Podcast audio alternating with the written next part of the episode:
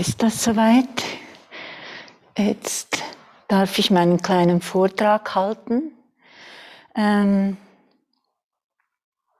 ich glaube, äh, als ich das, den Vortrag ein bisschen vorbereiten wollte, saß ich vor allem vor einem weißen Blatt. Und das ist ziemlich weiß geblieben. Es ist irgendwie, das ist dieses sogenannte Flow, der manchmal kommt, der kam nicht. Er kam jetzt heute noch so ein bisschen, jetzt schauen wir mal, ob wir das zusammenbringen. In erster Linie, das ist mir dann in den Sinn gekommen, als ich gestern das weiße Blatt angeschaut habe, möchte ich euch einfach von ganzem Herzen Danke sagen, dass wir hier sind, heute zusammen in diesem Schneesturm an diesem wunderbaren Ort und gemeinsam uns jetzt ein paar Tage die, der, der Praxis gewidmet haben. Es ist so eine intensive Kraft entstanden bereits. Ich kann mir überhaupt nicht vorstellen, aber gar nicht, dass ihr morgen wieder abreist. Also, das ist wirklich wunderbar. Vielen Dank. Ähm, ich habe dem, was ich jetzt erzählen werde, so ein bisschen einen Titel für mich innerlich gegeben, einen Titel und der heißt ähm, In Liebe loslassen oder liebevolles Loslassen. Wobei ich sagen muss, ich verwende diesen Begriff loslassen, ich finde ihn schrecklich. Ich finde, er ist so, er hat so, er, er wurde so missbraucht. Also jedem, jeder sagt irgendwie, ja, muss halt loslassen. Es ist so, er hat für mich so ein bisschen einen unangenehmen Nebengeschmack, aber es ist mir auch nichts anderes in den Sinn gekommen, also werde ich ihn verwenden. Hm. Ich fand den Einstieg von Manfred gestern wirklich gut mit dieser Autofahrt und dem Schmerz im Herz. Da kann ich einfach von meiner Seite sagen, ich bin eine Meisterin im Loslassen. Mich hat das Leben schon früh gelehrt, wie wichtig Loslassen ist. Und ähm, das hat schon angefangen, dass äh, meine Eltern sehr früh verstorben sind. Als ich gerade so um 20 war, sind beide innerhalb von einem Jahr an Krankheit verstorben. Und es ist jetzt nicht so, dass wir das super Verhältnis hatten, aber es war ich meine, ja, es war gut und sie sind Eltern, waren Eltern und dann so früh die Eltern zu verlieren und ähm, das war ein ziemlicher Prozess und vor allem ist mir dort aufgefallen, zum ersten Mal, später wurde es mir dann noch oft gezeigt vom Leben, ich, ich war so ein bisschen ein verwöhntes Kind. Ich konnte eigentlich immer alles haben, was ich wollte. Und das war jetzt das Erste, dass sie sterben. Das wollte ich ja in dem Sinn nicht. Aber da gab es nichts dran zu rütteln. Sie sind einfach gestorben. Und, so habe ich also dann gelernt, es ist nicht alles möglich, was wir uns wünschen im Leben. Und bis dahin hatte ich noch das Gefühl, ah, das, ähm, das ist so eine, das Leben ist so eine Einrichtung, wo man sich ein bisschen bedienen kann. Und ich glaube, das Leben hat dann noch öfters ausgeholt und mir gezeigt, nein, das äh, ist nicht so. Ja, und das Loslassen ging dann bei mir quasi im relativ schnellen Takt weiter. Also da waren, ich war zweimal, äh, zwei Ehen, zweimal verheiratet, die sind beide abgeschlossen. Das, äh, ja, eine war ganz kurz, das war nicht äh, wunschgemäß ist es gelaufen.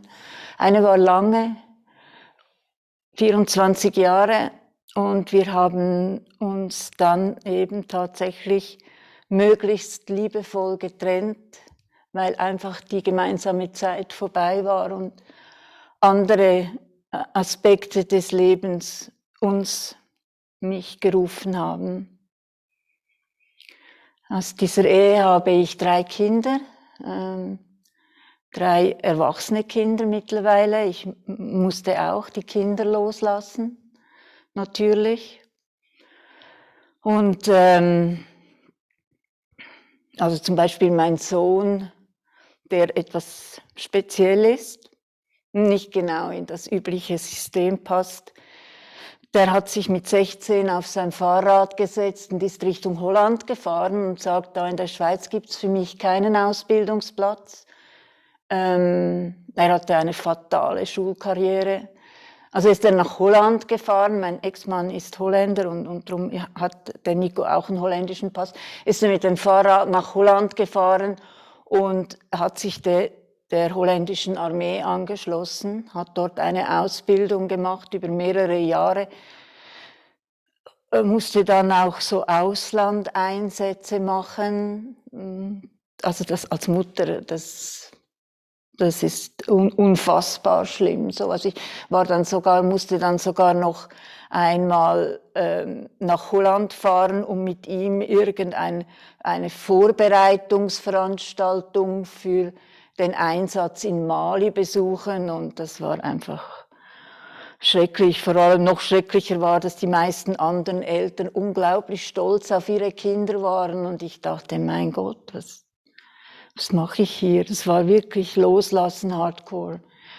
Nico ist nie mehr zurückgekommen, also nicht vom Mali ist er schon zurückgekommen, aber er ist nie mehr in die Schweiz gekommen. Er hat sich dann später als ähm, Helikopterpilot ausbilden lassen in, äh, in Norwegen. Dort fliegt er jetzt. Ganz verrückte Sachen macht er, also Rentiere zusammentreiben und einfach lebensgefährlich. Und seine Hobbys, wegen Loslassen, seine Hobbys sind ähm, Kitesurfen, Basejumping und Motorradfahren. Also, genau.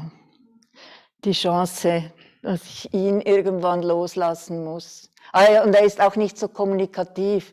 Wir telefonieren so ungefähr einmal im Monat und dann ich rufe an, sonst würden wir viel weniger telefonieren. Und wenn ich dann frage, Nico, wie geht's? Dann sagt er, gut. Und dann sage ich, ja und sonst so? Sagt er auch gut. Und das ist unsere Kommunikation, die wir, die wir haben. Hm. Dann habe ich ähm,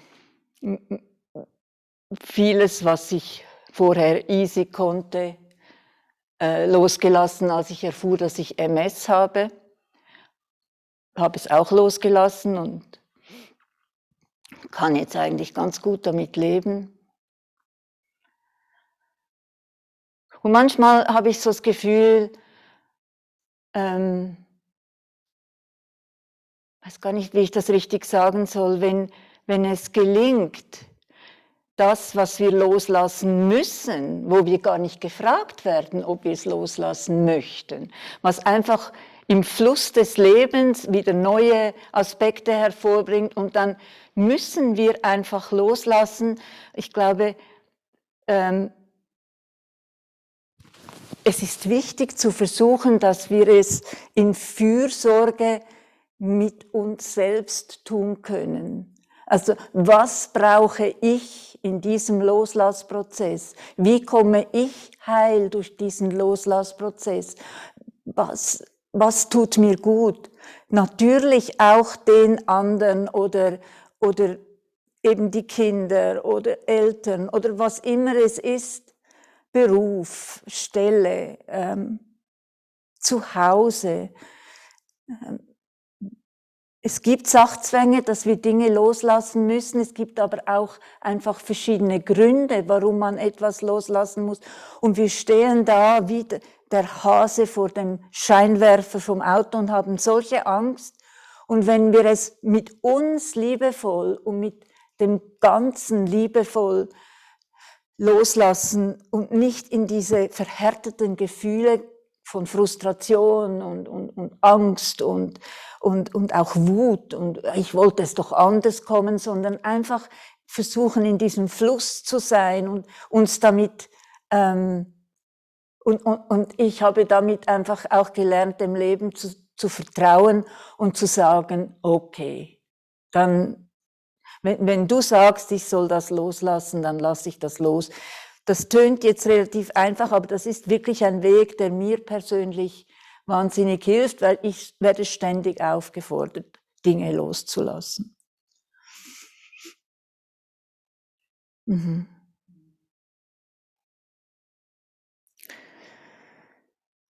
Und jetzt habe ich gestern Abend habe ich noch telefoniert, als nach der Meditation. Ähm, Willem, mein Ex-Mann, arbeitet für Ärzte ohne Grenzen und er ist im Kongo im Moment. Und, und er war vorher im Jemen und an allen verrückten Orten. Und er hat, ich hat, er ist jetzt schon seit Oktober dort im Kongo und wir haben, ich habe gar nichts von ihm gehört und ich wusste, das ist ein schlechtes Zeichen. Und dann habe ich gestern ein bisschen eindringlich angerufen, bis er dann endlich abgenommen hat. Und ähm, dann hat er erzählt, wie das dort ist in diesem Land, im Kongo. Und das ist ja nicht das einzige Land. Also dass die, die Menschen, also da gibt's irgendwelche Rebellenkämpfe, aber man weiß mittlerweile schon gar nicht mehr so richtig, welche Rebellen wer sind und wer Regierung und die, mei die meisten Menschen dort sind äh, unter Drogen ständig, weil sie das einfach nicht aushalten. Und da wird geschossen auf, auf, auf den Spital, also im Spital, wo er ist, wurde geschossen auf, auf ähm, da wird einfach rumgeschossen. Und wenn man Pech hat, wird man halt erschossen und, und die, die nicht erschossen werden, die leiden unter, äh, unter furchtbaren Folgen von äh, Corona. Weil das ja, das wird ja dort kaum behandelt, also behandelt, halt einfach auch nicht geimpft in diesen Ländern. Und das ist die komplette Aussichtslosigkeit. Also da gibt's scheinbar diese Menschen leben in einer Art Resignation, die, weil es hat auch keine Hoffnung, selbst wenn die aufhören mit dem Rumschießen. Aber wie sollen die jemals aufhören, wenn man gar nicht weiß, wer auf wen schießt? Ähm, dann gibt es auch keine Perspektive im Land. Und da habe ich mir nachher überlegt, ähm, wir sind so unglaublich privilegiert und es ist einfach nur zufällig, dass wir hier in diesem sicheren Land sind oder überhaupt in Europa, wobei, also, nein, also in diesen, sagen wir jetzt Deutschland und, und Frankreich, Österreich, Schweiz, durchgeschüttelt von dieser Corona, von diesem Coronavirus, Scheinbar sind wir, wird gesagt, gar nicht mehr frei. Und da habe ich mir überlegt, auf welch hohem Niveau wird eigentlich gejammert. Natürlich ist Corona eine Katastrophe und natürlich sind wir alle aufgefordert, füreinander Sorge zu tragen. Aber mein Gott, ganz viele Flüchtlinge sitzen im Moment an der Grenze von Polen. Das Wetter ist dort auch nicht besser. Oder heute habe ich noch kurz gelesen, dass 27 Migranten im Ärmelkanal ertrunken sind, weil sie Oh, das weiß ich gar nicht von wo nach wo sie wollten. Wahrscheinlich von England nach Frankreich. Würde irgendwie mehr Sinn machen. Und das Resultat ist, dass jetzt scheinbar da der Präsident von, England, der Boris Johnson, hat auf Twitter sich in einem offenen Brief beim Präsidenten Macron beklagt, dass, dass die Migrationsgesetze äh, missbraucht werden. Irgend, irgend so etwas Wahnsinniges auf Twitter. Die, diese Menschen sind auf der Flucht, die müssen, müssen alles loslassen. Niemand hat, wünscht sich sowas. Man muss nicht einen geliebten Menschen loslassen, sondern ganz, ganz viele. Und es, es ist einfach unglaublich, dass das äh, einfach ist, wie es ist. Aber es ist, wie es ist. Und in unserer Praxis, durch unsere Praxis wissen, wissen und fühlen wir auch das Leiden, zum Leben gehört. Es gibt kein Leben ohne Leiden. Jetzt können wir daran verzweifeln und sagen, ich möchte aber lieber nicht leiden. Nützt nichts. Habe ich schon so oft gesagt. Nützt nichts. Wir können lernen, mit dem Leiden zu leben. Mich persönlich betrifft das Leid der Tiere immer so stark. Ich habe jahrelang im Tierschutz gearbeitet und bin gar nicht einverstanden damit, wie Tiere missbraucht werden. Und ich bin wirklich fast daran verzweifelt und äh, auch, ich, ich habe immer gekämpft, immer an vorderster Front. Also ich war so wütend und ich habe so gekämpft und habe eigentlich erst jetzt vor kurzem erfahren, dass das gar nichts bringt. Es bringt nichts. Natürlich schon, aber eben nur punktuell und, und nur in dem Maß, wie es mir selber gut tut und nicht in dem Maß, wie ich das Gefühl hatte, ich muss die Welt retten. Wir können die Welt gar nicht retten. Die Welt, das Einzige, was wir der Welt schenken können, ist, dass wir sie annehmen, wie sie ist. Und dann in unserem kleinen Kreis versuchen, das Leid zu mindern und die Freude zu vermehren. Das ist alles, was wir tun können. Und das tönt so einfach und es ist manchmal so schwierig. Es gibt auch diese, diese wunderbare ähm, Praxis von Tonglen, vielleicht habt ihr von der auch schon gehört und das geht mir jetzt im Moment so durch den Kopf. Das ist so eine Praxis, dass man beim Meditieren mit dem Einatmen den ganzen Schmerz und das ganze Leiden aller Wesen einatmet, aber nicht auf sich nimmt, einfach einatmet und es dann in sich wendet und als Freude, Liebe und Geborgenheit wieder, wieder aussendet. Und das ist eigentlich quasi, ist es wie, es, wie eine Art Energiewechsel. Die negative Energie kommt rein und wir senden sie raus in positiver Energie und, und diese positive Energie. Und wenn das viele Leute machen, dann ändert sich die Energie und wir können uns auch abwenden vom Kämpfen, wir können uns einfach hingeben, dieser positiven Kraft von uns allen. Darin ist, der, ähm, ist eben das enthalten, was wir der Welt wünschen. Mahatma Gandhi hatte ja gesagt, sei du die Veränderung, die du dir für die Welt wünschst.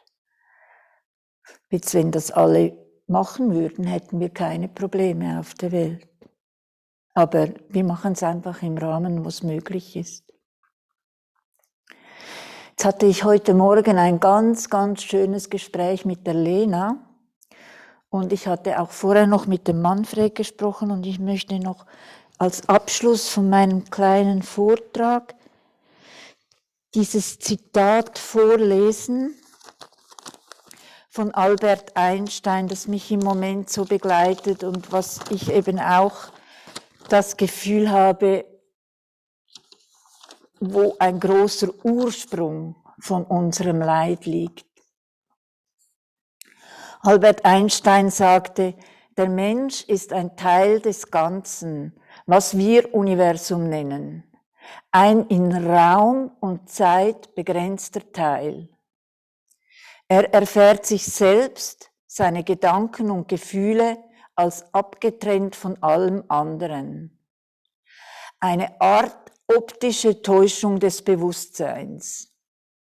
Diese Täuschung ist für uns eine Art Gefängnis, das uns auf unsere eigenen Vorlieben und auf die Zuneigung zu wenigen uns nahestehenden beschränkt. Unser Ziel muss es sein, uns aus diesem Gefängnis zu befreien, indem wir den Horizont unseres Mitgefühls erweitern, bis er alle lebenden Wesen und die gesamte Natur in all ihrer Schönheit umfasst.